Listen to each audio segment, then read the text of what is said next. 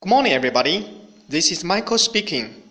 Welcome to Human Spoken English Online. 各位早安，我是 Michael 老师，欢迎来到乐成红线上口语团 A 组，Day ninety eight。一天，小新写完了作业，他想看一会儿电视，于是他就征求妈妈的意见。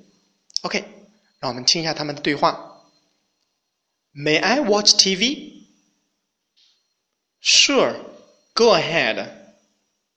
OK，小新问的是，May I watch TV? Watch 看，watch TV 看电视。我可以看一会儿电视吗？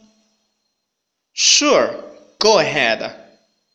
妈妈说的是，当然啦，请随便。来，完整来一遍。May I watch TV? Sure, go ahead. That's all for today. Well, the last but the most important. I'm proud of you. Come on, everybody. See you next time. Bye bye.